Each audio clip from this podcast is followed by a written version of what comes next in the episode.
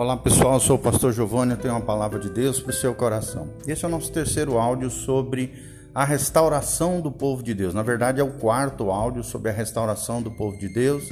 Então prepare o seu coração, nós vamos trazer elementos históricos, teóricos e bíblicos também sobre as verdades que Deus restaurou na vida de irmãos em Cristo ao longo dos tempos e também na vida da igreja. Quais serão essas verdades que Deus restaurou a partir do século 17? Foi aonde paramos e é onde nós vamos continuar aqui. Por toda a terra, Deus estava começando a dar ênfase a outra área da experiência cristã. Deus levantou homens como Philip Spanner no fim do século 17, homens que começaram a pregar que a vida cristã era mais do que correção doutrinária que a experiência cristã era mais do que frequência regular à igreja. Havia necessidade de separação do mundo. E este movimento na Alemanha recebeu o nome de Movimento Pietistas. Daí o termo piedosos, né, pietistas, que deveriam lançar o alicerce então numa nova ênfase renovada e restaurada sobre a santidade. Santidade era a mensagem da hora. Deus estava tocando outra trombeta de verdade, revelando outra área em que a igreja precisava entrar. Ele usou muitos instrumentos para proclamar a verdade. Frank, Spanner, Zinzendorf, Waterfield, Whitefield. Todavia, o maior deles foi um homem chamado João Wesley. João Wesley, a história dele é impressionante. Ele foi fortemente influenciado pelos cristãos morávios, experimentou a salvação pela fé em 1738 enquanto lia alguns dos escritos de Lutero, comentando a carta aos Romanos. Enquanto ele estudava a palavra de Deus, ele chegou à conclusão de que a vida cristã era muito mais do que ele experimentara. Ele viu uma tremenda falta de vida cristã, de cristãos vivendo uma vida diferente do estilo de vida desse mundo. Ele via muito pequeno contraste entre o reino das trevas e o reino da luz. Então, quanto mais João Wesley estudava a palavra de Deus, mais reconhecia que Cristo havia não somente providenciado um lugar para nós na eternidade, mas que ele ofereceria uma vida nova e gloriosa no presente. Ele cria que sem santificação ninguém veria o Senhor. Hebreus 12, 14 menciona isso. E chegou então à conclusão de que se um cristão esperasse no Senhor e buscasse a justiça, poderia atingir alvos dominantes corretos. Poderia ter amor a Deus e ao seu próximo. Esta realização, criou Wesley, libertaria a pessoa do pecado. João Wesley começou a pregar com novo zelo e renovada ênfase. As pessoas se haviam tornado complacentes em seu cristianismo naquele tempo, aceitando uma vida de derrota. João Wesley pregava que somos responsáveis pelo modo como vivemos. Se estamos em Cristo, somos novas criaturas e temos a responsabilidade de viver como nova criatura de Deus. Wesley pregava talvez como nenhum homem jamais havia pregado. Pregava três vezes ao dia para uma multidão que chegava a 20 mil pessoas. O poder de Deus era tão grande sobre ele que milhares caíam ao chão quando a convicção de pecado varria as multidões. Havia um chamado ao arrependimento, um chamado para uma vida santa e de separação.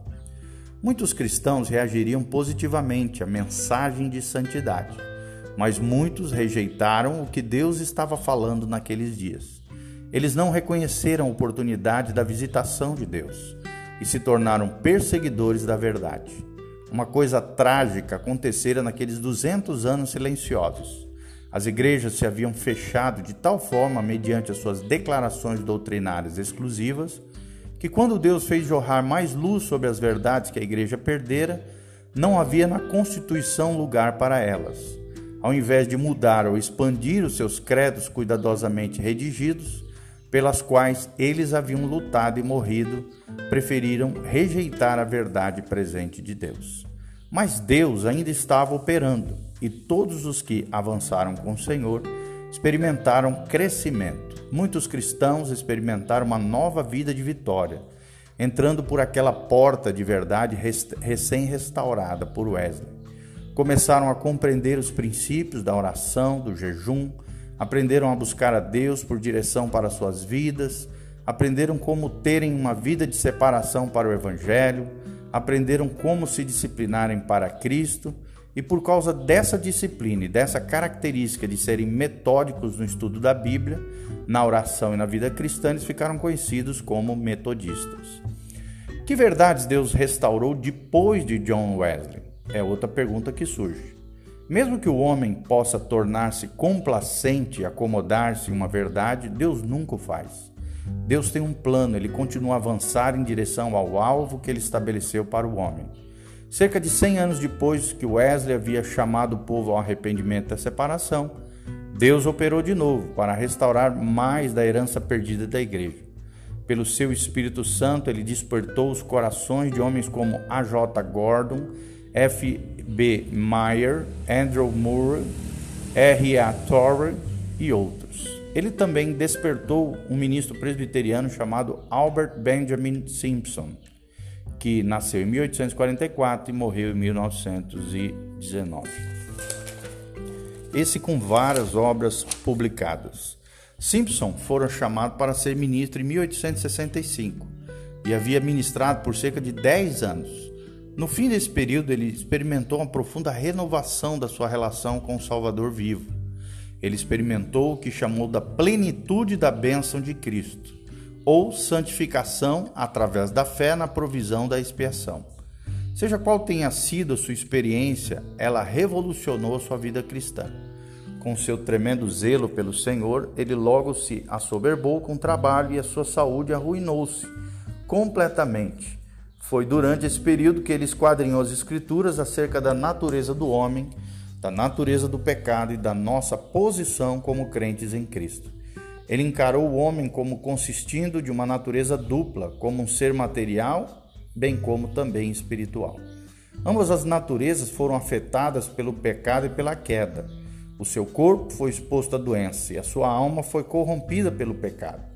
Quanto mais ele estudava, mais cria que Deus fizera uma provisão para a nossa alma doente pelo pecado e para as doenças e enfermidades do nosso corpo.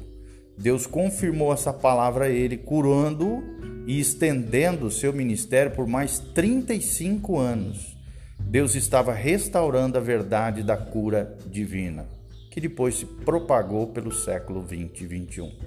Simpson também pregou e escreveu acerca do que Deus lhe havia mostrado ele teve tremendo sucesso em campanhas de cura, fundou a Aliança Missionária Cristã, proclamou o que ele chamou de o Evangelho quádruplo, Jesus Cristo como Salvador, Santificador, Curador e Rei vindouro. Os seguintes são alguns princípios de cura divina tirados do seu livro O Evangelho da Cura. Primeiro princípio: as causas de doença e sofrimento podem ser seguidas distintivamente até a queda e ao estado pecaminoso do homem. Se a doença fizesse parte da constituição natural das coisas, nós poderíamos enfrentá-la inteiramente em termos naturais e através de métodos naturais. Segundo lugar, se a doença é resultado da queda, podemos esperar que ela esteja incluída na provisão da redenção através de Cristo. Terceiro, na vida de Cristo, na terra, verificamos uma visão completa do que deve ser o cristianismo e de suas obras, ou seja, as obras de Cristo e palavras de Cristo, podemos ter ideia do plano de redenção completo por parte de Deus. Quarto princípio, a redenção encontra o seu centro na cruz do nosso Senhor Jesus Cristo. E ali devemos procurar os princípios fundamentais da cura divina. É, sexto, mas quinto, mas há algo ainda mais alto do que a cruz, é a ressurreição do nosso Senhor. Ali o Evangelho da cura encontra o alicerce mais profundo da sua existência. A morte de Cristo destrói o pecado, a raiz da doença, mas é a vida de Jesus que supre a fonte de saúde e vida para os nossos corpos redimidos. Quinto, em Cristo precisa haver uma vida inteiramente nova. Se alguém está em Cristo, é uma nova criatura. É, o outro princípio é que a redenção física que Cristo propicia não é meramente a cura, mas também vida. Outro princípio é que o grande agente que traz esta nova vida para a nossa vida é o Espírito Santo. E é por isso que muitas pessoas acham difícil achar o médico divino, uma referência a Jesus, porque elas não conhecem o Espírito Santo. Esta nova vida, também outro princípio, precisa manifestar-se como todas as bênçãos da redenção de Cristo, como a livre graça de Deus, sem obras e sem distinção de méritos ou respeito de pessoas. Outro princípio é que a simples condição para essa grande bênção é a fé e não o que vemos. Como aconteceu com Abraão, um ato de fé é requerido para apropriar o dom. E o último princípio, o evangelho da salvação não é um mandamento, mas uma promessa. E não é o evangelho de cura de autoridade igual? E a resposta é sim. Os princípios de cura podem ser encontrados por toda a Bíblia. E sabemos que a igreja primitiva funcionava nesse campo, mas foi necessário que o Espírito vivificasse de novo essa verdade para a igreja no final do século XIX. Há muitas pessoas que rejeitaram o que Deus deu a A.B. Simpson mas Simpson estava certo, pois o que Deus lhe havia dado não era uma ideia sua, mas era um conceito bíblico, uma verdade inteiramente baseada na palavra de Deus. Um arcabouço escriturístico para a verdade da cura pode incluir o seguinte: Êxodo 15, de 25 a 26, essa é a primeira promessa de cura. Notamos que enfermidades, as enfermidades pertencem ao Egito, no Salmo 103, de 2 a 3, nós vemos que Deus e não o homem é o libertador da aflição humana. Isaías 53, de 4 a 5, nós vemos que no Calvário foi feita provisão para a nossa cura. Mateus 8, 16, 17, 1 Pedro 2, 24 também mencionam isso. Lá em 1 Coríntios 11, 30, há algo que Cristo deixou conosco para suprir essa necessidade da cura. Efésios 5:30, o corpo de Cristo não tinha doenças e nós nos temos tornado participantes da sua carne e do seu espírito. Romanos 8:11 diz: Isso não se refere a uma ressurreição futura, mas a uma realidade presente que o crente experimenta. Hebreus 13:8 se refere a todas as gerações de crentes, porque Deus não muda a sua palavra. E Tiago 5,14 temos uma ordem, uma comissão de cura dada no fim da era apostólica, e é mais do que um privilégio, é uma ordem de Deus através de Tiago. Tiago 5,14, ok? E logo em seguida nós vamos continuar falando o que aconteceu poucos anos depois da descoberta de Simpson. Mais ou menos a mesma época, Deus estava operando de maneira poderosa através de toda a terra Cristãos sinceros por toda parte estavam orando, jejuando, buscando a Deus e pedindo uma nova visitação. Em 1904 a 1905, irrompeu um grande avivamento no país de Gales. Ele parece ter sido um verdadeiro estopim para algo que estava operando de maneira latente também nos Estados Unidos. Por vários anos já havia uma percepção em muitos irmãos de que Deus estava para operar grandemente. Deus confirmou esses sentimentos com o derramamento do Espírito. Em 1896, um pequeno grupo da Carolina do Norte, Deus abriu as janelas dos céus e derramou o seu Espírito, e os cristãos começaram a profetizar e a falar em outras línguas. Em 1901, Deus fez a mesma coisa a um grupo de irmãos em Topeka, uma cidade americana, preparando o terreno para um grande derramamento uns poucos anos depois. Em 1906, em Los Angeles, durante agora famosos avivamentos da Rua Azusa, Deus derramou o seu espírito de maneira miraculosa, como diz Frederick Brunner, nas reuniões da Rua Azusa, o movimento pentecostal pegou fogo. A sua chama foi aparentemente tão intensa que foi sentida dentro de pouco tempo ao redor de todo o mundo. O incêndio varreu primeiramente os próprio, o próprio Estados Unidos. Foi um tremendo dia de Pentecostes para a igreja. Todos os avivamentos anteriores haviam tocado principalmente no intelecto, no homem ou no homem interior, sem nenhuma manifestação exterior. Mas Deus tem estado a lançar um alicerce da verdadeira e profunda reverência para com Ele próprio, sobre a qual Ele podia edificar verdadeira alegria, manifesta exteriormente. Não há verdadeira alegria sem uma profunda reverência para com Deus. Qualquer manifestação física sem esta profunda reverência para com Deus é simplesmente uma carnal manifestação. Quando Deus derramou o seu espírito, os homens falaram em outras línguas e profetizaram. Houve grande comoção nos círculos religiosos. Houve violenta reação contra tão grande demonstração exterior também de emoção. Talvez mais do que em qualquer outra visitação, esses cristãos que haviam recebido o batismo com o Espírito Santo com a evidência de falar em outras línguas, foram perseguidos por outros cristãos que não haviam recebido essa experiência. Aqueles faladores em línguas foram excomungados de suas várias igrejas e sofreram amarga oposição. A doutrina central desse movimento era o batismo do Espírito Santo, com a evidência de falar em línguas. Um arcabouço escriturístico dessa verdade deve incluir o seguinte: Joel 2:28, os projetos do Velho Testamento predisseram a vinda dessa experiência. Atos 2, 16 a 18, Isaías 28, 11 a 12 são textos correlacionados. Mateus 3, de 11 a 12, foi proclamado por João Batista, que fazia parte do ministério de Jesus. Ministrar esse batismo. Marcos 1, de 7 a 8, você vê isso, e Lucas 3,16. Algumas pessoas confundem esse batismo com o Espírito Santo, com o batismo nas águas. E é interessante que Jesus nunca batizou ninguém. Ele tinha um batismo diferente para ministrar. Mateus 3,16, o próprio Jesus experimentou esse revestimento depois do seu batismo no Jordão. É o que menciona Marcos de 1, de 9 a 11 e Lucas 3, 21 a 22. João 7, 37 e 39, o próprio Jesus predisse essa experiência, também relatado por Marcos 16, 17.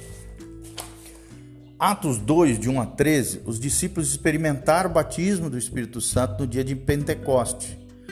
É, Atos 3,38, a mensagem desse batismo foi pregada pelos apóstolos e faz, portanto, parte da doutrina apostólica. Atos 9, 17 e 18, Paulo experimentou o batismo do Espírito Santo. Ele experimentou, ele, eh, ele foi experimentado pelos samaritanos também na casa de Cornélio e os efésios também experimentaram isso em Efésios, em Atos 19, de 1 a 6 e Atos 8, 14 a 18 e Atos 10, 44, 48. Ele deve ser experimentado hoje também. É perigoso quando começamos a dispensacionalizar porções da Escritura. É o sinal de pagamento de uma experiência ainda mais completa que ainda está por vir, conforme relatado em Efésios 1, de 13 a 14.